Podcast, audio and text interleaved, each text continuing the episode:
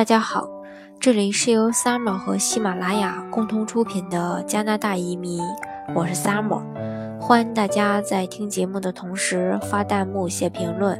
想了解更多移民资讯，请添加微信幺八五幺九六六零零五幺，或关注微信公众号老移民 Summer。关注国内外最专业的移民交流平台，一起交流移民路上遇到的各种疑难问题，让移民无后顾之忧。本期节目给大家分享的是加拿大魁省移民的教育体制。嗯，我们都知道加拿大的教育呢和别的国家不太一样，它呢是由各个省的教育部自己单独的负责的，所以他们的特点也是不一样的。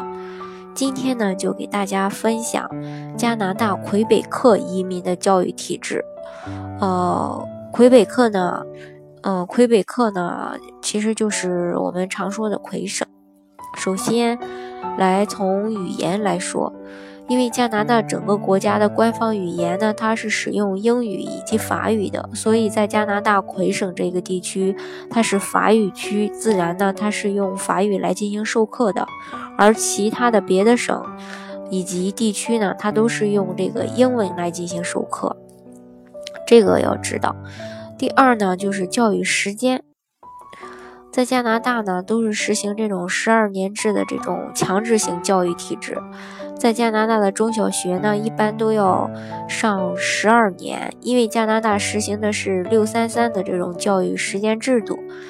呃，在魁省呢，他们的全日制高等院校一般，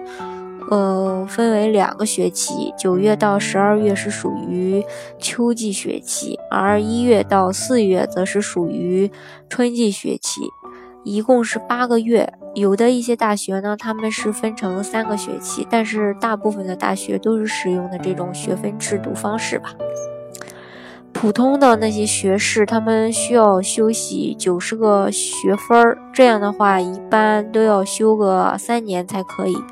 而荣誉学士的话，则要修满一百二十个学分才可以。这种的话，就要修修读四年。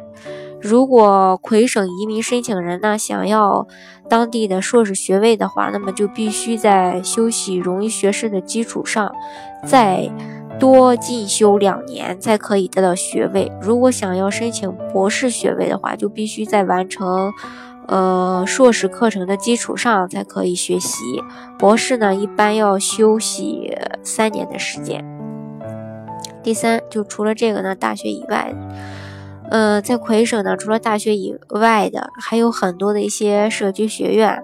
大概呢有两百多所吧，他们的教育内容基本上都是在商科呀、美术呀以及工科等等这些方面，所需要的时间呢一般是一到三年，而且这些学区学院呢，他们只会发文凭或者是证书，但是不会授予这些学士学位，但是里面的学生呢，可以在学习完一些。呃，以后呢，就去别的大学进行深造。他们一般要一到两年的休业期，呃，然后呢，这个大概就相当于我们国内的大学一二年级这样。当大家学完以后呢，就能够转入那些非常正规大学里面去读二三年级了，而且能够继续的去攻读自己喜欢的学士课程。这种制度呢，也让很多的留学生都非常的愿意读这一类的学校。嗯，以上呢就是加拿大魁省移民的一些教育体制，大家其实能够从中看出他们的优越性，所以大家，呃，要想去魁省的话，就不要再犹豫啦。好。呃，今天的节目就分享到这里。大家喜欢今天的节目吗？如果还有什么疑问的话，可以添加我的微信幺八五幺九六六零零五幺，来与我进行一对一的交流沟通，或关注微信公众号“老移民 summer”，关注国内外最专业的移民交流平台，一起交流移民路上遇到的各种疑难问题，让移民无后顾之忧。